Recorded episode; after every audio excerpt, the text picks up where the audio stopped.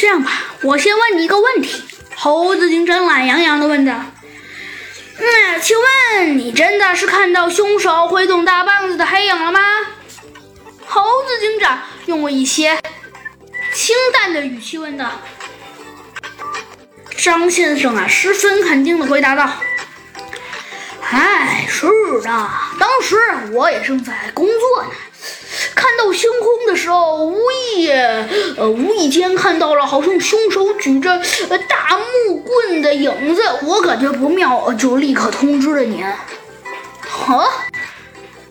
猴子警长有些有意的问道：“你是立刻通知我们的吗？”“是啊。”“哼，小鸡墩墩。”这个案件太简单了，你直接告诉张先生得了。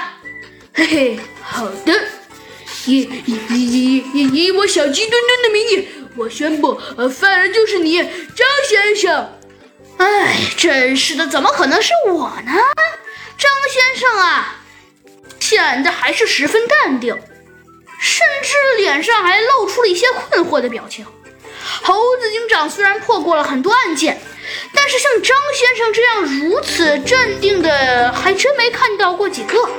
猴子警长啊，觉得有些奇怪。